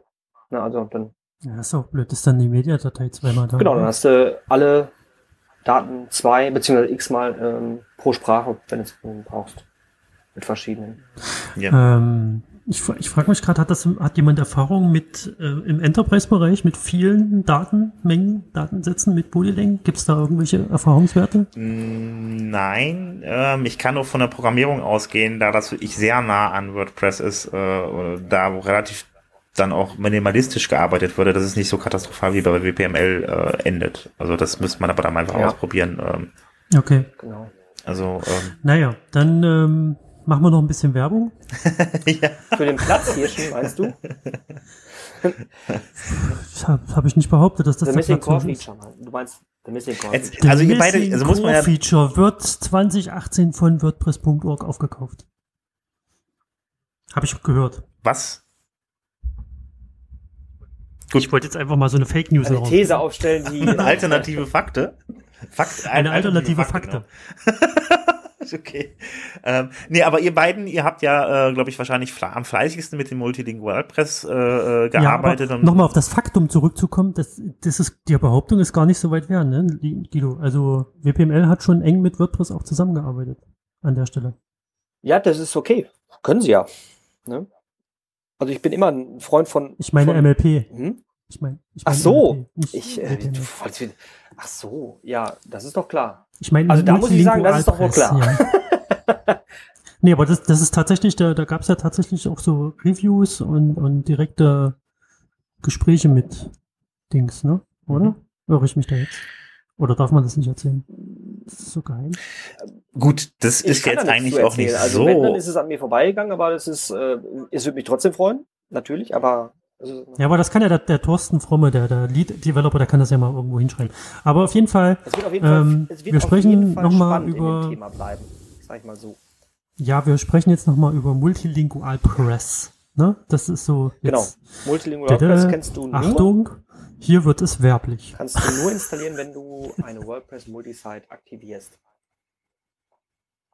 Ja, fangen wir mal mit den Vorteilen an. Und dann packen wir mal richtig die Nachteile Also die aus. Vorteile, die MLP einerseits mitbringt, ist, ähm, dass du anhand der Browsersprache deiner Benutzer entsprechend äh, Weiterleitungen einrichten kannst. Das heißt, dass ähm, geschaut wird, welche Browsersprache hat der äh, aktuelle Besucher oder einer der aktuellen Besucher aktiviert und du kannst den dann entsprechend auf äh, den richtigen Content leiten. Ja, Okay, Das kann Polyling nicht, ne? das können die anderen doch wahrscheinlich auch. Das, äh, nee, auch ich, ich sage jetzt ein, einfach ein, äh, ein paar coole Features. Ja, die. Äh, Du liest jetzt, du liest Nee, jetzt nee. von, von der. nee, das, Vom das hab ich Factsheet. nicht nötig. Nee, äh, also du kannst so ein äh, User Redirect äh, machen. Ähm, du bekommst natürlich auch ein ganz, ganz tolles äh, Dropdown äh, Widget, beziehungsweise kannst die Sprachen in äh, Menüs einbauen. Du kannst Darf ich dich nochmal stören, bevor du weitermachst? Ähm, ich ich würde es vielleicht mal so ein bisschen globalisieren äh, oder neutraler, neutralisieren. Wir haben jetzt ne, die Lösungen uns angeschaut, die auf, auf Single-Site Mhm. basieren, also auf normalen, in Anführungsstrichen, WordPress-Seiten, ne, die, die Polylang und WPML und, und die auch äh, durchaus, die auch durchaus und, gut sind und, und Co. ihre Daseinsberechtigung absolut haben. Genau. Äh, und jetzt schauen wir uns nochmal die, die, oder haben wir uns gerade eben schon die, habe ich jetzt den Namen vergessen von dieser zweiten Lösung, ach hier Multilingual Switcher, ne? Die, die zweite, der zweite Lösungsweg ist eben auf Multisite basierend und der, der Lösungsweg sieht so aus, dass man in einer Multisite, wie das Sven vorhin schon erklärt hat, dass man da unter einer WordPress-Installation viele Seiten sich anlegen kann, ob die jetzt, ob man da jetzt Mehrsprachigkeit hat oder einfach nur verschiedene Themengebiete, ist erstmal dahingestellt. Aber die Lösungen basieren darauf, dass man eine Multisite-Installation hat und für jede Sprache eine eigene WordPress-Instanz quasi in sich. So, ähm, das, das sind jetzt, das sind jetzt, das ist quasi der zweite Lösungsweg, Multisite. Der, der Nachteil an dieser Multisite-Lösung ist, dass für viele Anwender ist das Aufsetzen oder Installieren von einer Multisite immer noch mit, ähm, mit mehr Aufwand, mehr Wissen Ja. verbunden oder mehr technisches Hintergrundwissen Ja. verbunden, was das Ganze natürlich nicht so einfach macht, obwohl es genauso einfach ist wie die Installation von WordPress. Also man muss in der wp-config einen Parameter setzen, Multisite True, dann kriegt man im Backend einen, unter Settings einen neuen Optionspunkt, Netzwerk installieren, aktivieren, fertig und dann muss man noch ein bisschen was in der HTXS eintragen, aber prinzipiell ist das Ganze roundabout 10, 15 Minuten auch erledigt. Ähm, man braucht halt nur ein bisschen Verständnis. Da kommen wir wieder zu dem Anfangspunkt, wo Guido sagt, man muss sich am Anfang Gedanken machen, was will ich überhaupt erreichen? Habe ich eine, ein, eine kleine Seite? Habe ich ein Enterprise-Produkt? Habe ich WooCommerce? Wie sieht's langfristig aus in meiner Planung? Das muss man alles ein bisschen einfließen ist lassen. mit professionellen Und dann kann man sich entscheiden. Von externen Dienstleistern. Sollen die äh, die Inhalte, wie, Ja. wie, wie kommen dann auch die Inhalte von meiner Website zu dem Dienstleister, dass er sie vernünftig ja, übersetzen kann und diese auch wieder vernünftig zurückkommen? Das ist ja Genau, ich muss, Mhm. ich muss sie halt irgendwie exportieren können. Ne? Bei, bei WPML habe ich zum Beispiel den Nachteil, dass wenn ich den Dienst nutzen will, den nur den WPML-Dienst nutzen kann, weil die dann nur für sich irgendwie Mhm. eine Schnittstelle drin haben. Also ich kann die Daten nicht einfach so exportieren. Ähm, genau.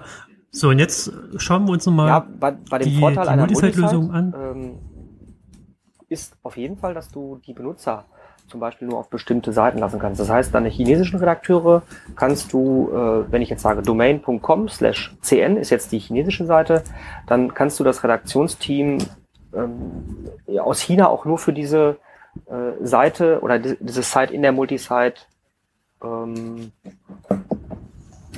ja, freischalten. Das heißt, die haben dann keinen Zugriff auf äh, andere Webseiten, ähm, unter Umständen internationale Webseiten wie USA oder sowas. Und du kannst eben in dieser Multisite ja eigene Benutzer anlegen, die ähm, ja eigene Rechte haben, aber eben auch nicht auf die auf das Multisite-Netzwerk zugreifen können oder Zugriff haben. Ne, das Genau, das, das, das Prinzip ist ja, dass du deine, deine SAP-Seiten, sag ich mal, oder deine Instanzen kapselt, kapselst von den anderen Instanzen. So, der Vorteil ist aber wiederum, dass die dadurch in einer einzelnen oder in einer gemeinsamen Installationsbasis sind, auf einer, auf einer gemeinsamen Datenbank sich auch befinden, dass die Seiten untereinander auch mit, miteinander reden können. Das heißt, wenn ich jetzt zum Beispiel ein Newsportal habe oder ein News-Thema mit mehreren verschiedenen News-Seiten, dann könnte ich News von Seite A auf Seite B anzeigen, ohne dass ich da jetzt irgendwie ein API, Request, Hexenwerk machen müsste, sondern ich kann da sagen, switch to News Seite B und mach da, gib mir mal alle Posts oder die letzten zehn Posts und dann zeige ich die dort einfach an. Das geht halt relativ einfach und, und das, das Plugin äh, Multilingualpress nutzt halt genau dieses Multilingual-Feature, äh, Multisite-Feature, dass A, die Seiten untereinander kommunizieren können und B, auch, dass sie Daten austauschen können. Das heißt, ähm, und dass eben trotzdem die Systeme gekapselt sind. Das heißt, Guido sagst ja gerade, dass ähm, Nutzer sich einmal in einer Club, also alle Benutzer können in dem ganzen Netzwerk sind die nur einmal da, können aber in jeder Instanz andere Rechte Korrekt. haben und auch da vorhanden sein oder eben nicht vorhanden Genau. sein. Das heißt, ein Nutzer A kann in Installation A äh, Administrator Mhm. sein, aber in, in Installation B kann ist er wieder nur ein normaler Subscriber. Mhm. Ähm, Na, ja, ein anderer, es gibt noch in der Multisite Ein anderer Mhm. Vorteil ist dann noch die, sind die Medien. Das heißt, äh, jede Site in der Multisite hat ihre eigene Mediathek. Du kannst dann auch so Einstellungen vornehmen, wie, Ja. äh, wie groß darf, äh, darf diese Mediathek werden. Ähm, das kannst du pro Site einstellen. Äh, wie groß dürfen Dateien sein, äh, die hochgeladen werden. Also du kannst das, äh, da eine Quota setzen, ein Upload-Limit. Und ähm, jede, ja, jede Site hat eben dann ihre eigenen Inhalte. Heißt, ich habe dann nicht zum Beispiel wie bei den, den Einzel-WordPress-Seiten ähm, Lösungen, äh, muss ich dann alles doppelt hochladen, damit ich äh, ja Also, genau und ähm, Alttext oder Beschreibung. der der ein weiterer Kernvorteil ja genau der der der nächste Kernvorteil von Multisite ist eben dass man auch ähm, entweder macht man Subdomain basierend oder Subfolder oder man macht komplett andere Domains das ist mittlerweile Ja. alles ohne ohne große Keine Aufwand. Raketenwissenschaft. das keine Raketenwissenschaften. Und dann kommst du nämlich zu dem, wenn, wenn du das alles so ein bisschen verstanden hast und ähm, die Vorteile darin für dich erkannt hast, dann weißt du, warum Multilingualpress eben für den, für den größeren Einsatz äh, das bessere Plugin ist. Also ich mache jetzt nicht Befangenheitswerbung, sondern es ist einfach so. Ähm, Das bringt technisch hast auf jeden Fall Vorteile, ja. Es, es bringt technisch Vorteile, weil es A schneller ist. Es bringt nicht die Probleme wie sie zum Beispiel hat mit der Mediathek mit sich. Ähm, du kannst es granularer steuern, wer was wie wo darf, wie was wo aussieht. Du kannst zum Beispiel pro Sprache andere Layouts laden, weil du einfach ein anderes Theme aktivierst in, in Deutsch oder Dänisch und dann könntest du das auch kulturell beeinflussen, wie dein Blog aussieht. Ähm, du kannst bei den Übersetzungen auch entsprechend andere Medien laden. Und ähm, wenn man mal ins Backend reingeht, hat der Redakteur hat es auch einfach. Guido sagte ja gerade eben schon, dass, dass man, wenn man jetzt gerade äh, mit vielen Sprachen arbeitet, dass man da auch viele verschiedene Redaktionsteams hat in verschiedenen Ländern. Die dürfen dann zum Beispiel nur auf ihrer Sprache schreiben. Ähm, und die können auch ihr Backend in, in ihrer entsprechenden Sprache auch einstellen, was auch möglich ist. Und dann kann der Chinese, hat ein komplett chinesisches Backend, äh, schreibt seine chinesischen Texte und kann dann, während er schreibt, oder man hat dann in der, in der, in der Post-Ansicht, also im Editor, hat man dann unter dem Editor alle weiteren Sprachen, die verfügbar sind, verknüpft, jeweils in separaten Editoren. Die kann man dann auch untereinander synchronisieren. Man kann untereinander in die verschiedenen Sprachen rein wechseln, hin und her springen und Mhm. Ja. Und Metadaten und Custom Post sind also, auch supported. Also was ich halt wirklich ganz äh, wichtig finde, ist auch, ähm, nicht jedes Plugin ist ähm, multilanguage-fähig, vor allen Dingen bei diesen äh, Lösungen für die einzelnen Seiten. Also sobald ein ähm, ja. Plugin eigene Inhalte mitbringt, jetzt nicht beispielsweise auf Custom Post Types oder ähnliches zugreift, dann äh, kann es dann, äh, dann rennt man da eigentlich ja logischerweise direkt in Probleme. Wenn ich das dann aber über eine Multisite-Lösung mache, dann habe ich praktisch für jede Site mein eigenes, äh, meine eigene Plugin-Instanz und das wird dann auch in der Sprache angezeigt, in der ich die Site eingestellt habe. Das heißt also, da habe ich halt eben dann weniger Übersetzungsstress mit, mit äh, anderen Plugins. Also das ist einfach von der Architektur deutlich sauberer alles. Mhm. Korrekt. Genau. Ja. Guido, hast du noch was zu ergänzen? Ich habe dir das Wort gegeben. Äh, nee, also jetzt, äh, was, was so reine Features noch angeht, ich will, äh, wie gesagt, auch gar nicht so, so groß die Werbetrommel rühren. Ähm, jetzt, ja, weil es ist, soll ja einfach auch ein unabhängiges äh, Format hier sein. Ähm, wer sich die Features anschauen möchte, der kann das natürlich tun. Wir haben ja die Links alle ähm, unten im, im äh, Blogbeitrag äh, aufgeführt und äh, wenn, wenn in den Shownotes, genau. Und wenn ihr äh, ja, weitere Fragen habt, dann äh, zögert nicht, euch zu melden. Ja, also. Ja, am Ende, am Ende lesen wir auch die ganzen Internetadressen nochmal vor. Genau. das kannst du ja gerne machen. Du kannst ja auch vorsingen, wenn du möchtest. Zum Abtippen. Nee, ähm, ja, also so Fazit für mich ist, äh, es kommt auf das drauf an, was, was ich, was ich umsetzen ja. will. Habe ich eine kleine Seite, dann, dann ist es in der Regel immer besser auf, auf Single-Site-Lösungen zu setzen, zum Beispiel Polylang oder auch BPML, je nachdem. Ähm, hm? Es gibt auch noch weitaus mehr Q-Translate und, und Co. Wir haben auch eine Liste mit, mit denen, die uns äh, eingefallen sind, die wir gefunden haben, wo wir gesagt haben, ja, die kann man sich mal anschauen in den Shownotes. Aber ähm, sobald ich aber komplexer werde und mit mehr, mit mehr Daten, mit mehr Redakteuren, mit mehr Inhalten, also in Richtung Enterprise gehe, dann sollte man sich schon eher in die Multisite-Ecke begeben. Genau. Mein Fazit. Ja, das ist schön. Das hast du schön zusammengefasst. Ähm damit haken wir das Thema jetzt ja, auch mal ab. Kann ich nichts hinzufügen. und gehen jetzt einfach mal einfach direkt und unmittelbar zu den Terminen rüber, oder? Jawohl. Ja, warte. Warte. So, ich bin wieder da. Okay. Ach, ihr seid jetzt bei den Terminen. Ja, genau, genau. Da ist demnächst nämlich ein WordPress Meetup in Leipzig, wo du dann auch wieder bist. Fragezeichen. Äh, weiß ich nicht.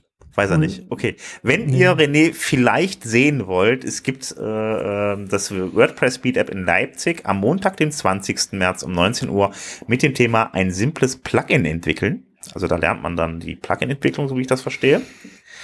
Ähm, am Montag, den ein, nee, am Dienstag, den 21. März, gibt's gleich wieder mal ähm, vier Meetups auf einmal. Das ist äh, ja der berühmte dritte Dienstag im Monat, wo sich auf jeden Fall viele überlegt haben, da müssen wir jetzt mal ein Meetup machen. In Köln ähm, um 18.45 Uhr ähm, geht es dann um Page-Builder am Beispiel von Site Origin. Ähm, in ja, Würzburg ist dann auch um 19 Uhr ein Meetup und auch in Potsdam. Ähm, Worum es da genau geht, konnte ich jetzt leider nicht rausfinden. Da stand nur, es ist das so und so vielte Meetup. Ähm, dann gibt's auch noch das WordPress Meetup in Bernd mit dem, äh, Bernd, genau, im, im Bernd. In Bernd das Brot. Im Bernd das Brot, genau. Äh, wie erstelle ich ein benutzerfreundliches Seitenlayout auch um 19 Uhr? Das Ganze könnt ihr dann äh, wieder auf wpmeetups.de nachlesen. Moment, eins habe ich noch vergessen. Äh, das WordPress Meetup in Hamburg am 28. März, äh, für den Fall, dass wir nächste Woche keinen Podcast machen, habe ich das schon mal mit reingenommen mit dem Thema ähm, Kundenakquise über die Webseite. Ja, das waren dann auch schon die Termine. Ja, cool. So, dann habt ihr ja wahrscheinlich alle noch was mitgebracht, oder? Ja, sicher. Auf jeden Fall. Der Gast fängt an, oder? Ja, also ich habe äh, vor allem für Entwickler was mitgebracht. Ähm, und zwar immer die Problematik, wenn ich zum Beispiel äh, natürlich eine lokale Entwicklungsumgebung habe und meine Themes und Plugins äh, sehr schön und fein lokal entwickle, dann brauche ich aber ab und zu doch mal die Bilder, die sich auf der Live-Site äh, befinden. Ich möchte jetzt aber nicht den ganzen Uploads-Ordner runterkopieren und äh, ins Repo gehört er schon mal gar nicht, ja. Aber dafür gibt's dann eben ein Plugin, das nennt sich Uploads by Proxy und das ermöglicht es, dass ihr in eurer lokalen Entwicklungsumgebung mh, ja vereinzelt Bilder herunterladen könnt, sodass ihr auch sehen könnt, ob äh, lokal alles läuft und wenn ihr dann das Repo eben äh, auf die Test- und auch Live-Umgebung oder Pro Production-Umgebung ähm, schiebt, dass dann auch alles passt. Äh, ja, den Link dazu findet da in den Show Notes. Ja. ja. Vielen lieben Gerne. Dank. Sehr schön. René, bei dir stehen zwei Sachen. Nee, Streber. das ist eigentlich das ist so eine, das ist, so eine Symbiose, ne? wie, wie, wie Mensch und Hund. Wie Mensch und Hund. Wie du und dein Hund, ja. Naja, ich brauche da jemanden, der meine Füße sauber Mensch, macht. halt So. Köter. Oder? Ähm, naja, ich, ich, ich, also ich führe es mal so aus. Ne? Wir schreiben unseren Redaktionsplan in Google Docs. Google Docs ist ein tolles Ding, weil das wie Word ist und kostenlos. Und man kann dort kollaborativ schreiben, zeitgleich. So, wenn man das Ganze jetzt, ähm, wenn man jetzt unseren Redaktionsplan, äh, da wandeln wir den irgendwann per Copy and Paste in den Blogbeitrag um, was natürlich immer sehr aufwendig ist. Dafür haben wir uns schon so ein HTML-Template gemacht, wo es ein bisschen einfacher ist, aber es ist immer noch sehr aufwendig. Und jetzt habe ich heute Morgen zum Sven gesagt, du, ich habe kein Plugin. ähm, hast du eine Idee? Ne? Und ähm, ich hatte letztens auch tatsächlich schon mal nach einer Lösung gesucht, weil mir das Copy and Paste tierisch auf den Sack geht, aber Google Docs an sich unsere Basis ist und das übelst toll ist und wahrscheinlich auch bei vielen anderen auch die Basis ist, die so ein bisschen redaktionsmäßig mehr machen. Ähm, und es gibt um nicht so viel ausschweifen zu werden, es gibt jetzt von, äh, von, von Google, äh, ja, für die Google Docs gibt es ein Add-on von WordPress.com mit, das verknüpft sich quasi mit eurem WordPress.com Account und da könnt ihr dann das Google Doc Dokument in ein WordPress.com Blog rein synchronisieren und daraus direkt einen Beitrag erstellen als Draft. So, und das kann man nicht nur für WordPress.com, sondern wenn man sich noch Flatpak dazu installiert, dann kann man das auch eben in seinen privat gehosteten Blog tun. Habe ich auch schon ausprobiert, funktioniert super. Ähm, der einzige Nachteil ist, in der dieser Default-Lösung werden nur Beiträge unterstützt und keine Custom Post-Types und keine Pages. Bestimmt noch nicht. Dann habe ich mir aber überlegt, dass es bestimmt irgendwas gibt, wo man im Backend, also beim, beim Post sagen kann, änder mal den Post-Type auf irgendeinen von meinen Custom-Post-Types, die Ja, registriert sicher. sind. Und da habe ich dann den, Steht. und da habe ich dann, da habe ich dann, ja, und da habe ich dann den, das Plugin äh, Post-Type Switcher gefunden. Ich habe mir jetzt nicht näher angeguckt, ob das irgendwie toll ist oder welche Qualität das hat. Ich habe das einfach ausprobiert und es hat Mhm. funktioniert. Da kriege ich dann in der Publish-Box, kann ich dann den Post-Type ändern. Das heißt, ich, ich synchronisiere mein Google Doc-Dokument als Beitrag in meine WordPress-Seite, bastel das so lange fertig, bis das passt und dann ändere ich einfach den Post-Type auf meinen Custom Post-Type und Säge und Kleber in einem. ja, Wahnsinn. Deswegen Symbiose. ne? Aber also, wir haben hier WordPress.com vor du Google Docs heißt das Add-on und äh, Post-Type Switcher heißt der Post-Type Switcher. Das, Man könnte das natürlich auch anders lösen, aber ich bin ja faul, ne? Ich will das im Backend haben. das heißt, wir haben das, wir haben das zunächst bei uns auch drin und können das direkt rübertragen, müssen das nicht mehr rüber kopieren. Ist schon drin. Boah, Ich habe ich hab das schon ausprobiert. genial. Ich weiß nicht, welche Neben ich weiß noch nicht, welche Nebenwirkungen das hat, ob irgendwas kaputt geht oder Oder ob du so. morgen krank bist oder so. Ja, ich habe es erstmal, ich habe das ausprobiert. Also ich habe das mal hier bei, ich habe das bei mehreren Google äh, WordPress.com Blogs probiert und äh, bei uns äh, für Mal eben auf den Kundenseiten ausprobieren. Läuft. Ja, ich habe ja keine Kundenseiten. Ich habe ja nur die WP-Sofa-Seite und irgendwelche komischen WordPress.com Geisterblogs. Die noch auf fünf, die Ähm, noch ja, auf fünf Großraketen. laufen, oder? nee, die sind WordPress.com. Die sind immer Okay. aktuell. Arbeitest du nicht mehr mit PHP3-Dateien? Nein. Oh, schade. Ähm, nein, ich habe aber auch noch eine, äh, äh, ein, ein Plugin-Pick. Ähm, den benutze ich, das ist ein Plugin, was ich relativ häufig benutze, vor allen Dingen, wenn ich jetzt in, äh, ja, BuddyPress-Installationen habe und mir Leute irgendwelche Fehler melden. Ähm, kann man aber auch so machen, wenn man einen Kunden hat, der dann auch seinen eigenen Zugang hat und der hat, sieht dann irgendwas, was ihr in eurem Account nicht seht, ähm, ist es sehr hilfreich, äh, ein Plugin zu haben, mit dem man einfach per Klick den Benutzer wechseln kann und das anhand der Liste, der Benutzerliste innerhalb von äh, des WordPress Backends. Und das ist das Plugin User Switching. Ähm, da geht ihr einfach auf die Liste drauf, dann könnt ihr sagen, wechseln zu. Ähm, bei, bei, bei BuddyPress ist das auch ganz gut, wenn ich dann die Memberliste reingehe auf der Seite vorne im Frontend, da gibt's dann auch tatsächlich auch noch einen Schalter, der da ähm, für programmiert wurde. Das Ganze wurde programmiert von John Blackburn, einer der Core-Entwickler von WordPress und von daher auch ein ganz gutes Ding. Cool, ja. Ja, Ja, ich habe noch so einen kleinen Tipp. Also im Nachgang, ich habe äh, letztens, ähm, oder ist mir mal aufgefallen, dass ich eigentlich alle WordPress-Backends, egal ob das äh, lokal, äh, Test, Staging oder Produktion war, immer das gleiche Farbschema eingestellt hatte von meinem Profil. Und ähm, manchmal kommt man dann auch durcheinander, wenn man immer seine ganzen Tabs auf hat, ja, und sich irgendwie verklickt und dann, äh, ja, zack, bumm, äh, ehe man sich versieht, hat man irgendwas auf live gestellt, was man halt nicht wollte. Ähm, auf jeden Fall stelle ich jetzt ähm, auf den ja, Testseiten bzw. Testumgebung stelle ich meine Profile immer auf so ein ganz äh, von dem WordPress Backend auf so ein helles Blau. Und wenn ich auf Produktion bin, dann stelle ich da den Sonnenuntergang ein, dann ist alles rot. Dann habe ich einfach so für mich nochmal so ein bisschen, ähm, ja, dieses, pass auf, du bist live, ne, was du jetzt hier änderst, du bist nicht mehr auf dem Test, dann äh, so kann ich das unterscheiden. Nur mal so als Tipp, vielleicht für den einen oder anderen auch sinnvoll. Also ich, ich kenne das Problem und ich habe äh, ich hab, ich hab ein kleines Plugin geschrieben, was äh, Punkte oben äh, in die Admin-Bar macht, oben links. Also so große Punkte. Ne? Rot steht für gefährlich, live, blau für Testumgebung Hast und grün ist lokal. Oder in, in äh? Ja, was, wie? Das gibt's doch. Nee, das, raus das, äh, das habe ich Aber dann schon. raus doch in, auf GitHub oder keine Ahnung wohin und stell's mit in die Shownotes. Ja, das kann ich nicht so Okay. schnell machen. Aber cool. Gut, dann machen wir das nächste Mal das Thema, wie stelle ich etwas auf GitHub online, um das René mal Ja. beizubringen. Ja. Ich habe einige Sachen bei, bei GIS, da kann man ruhig mal gucken. Ähm, ich muss das, naja, das Problem ist, ich habe das einfach so hässlich in die Sunrise PHP reinge, reingefriemelt und dann arbeitet das mit der äh, mit der Ser- mit Server-Variablen, en, äh, mit der äh, Environment-Variable und das ist, glaube ich, nicht so einfach überall. Erst Konzept. packen. Ja, das Konzept war, es muss für mich funktionieren. Passt ja auch. Ich, ich glaube, ich glaub, wir sind jetzt auch am Ende. Wir sind jetzt bei einer Stunde 20 Minuten, wenn ich den Vorspann noch davor schneide.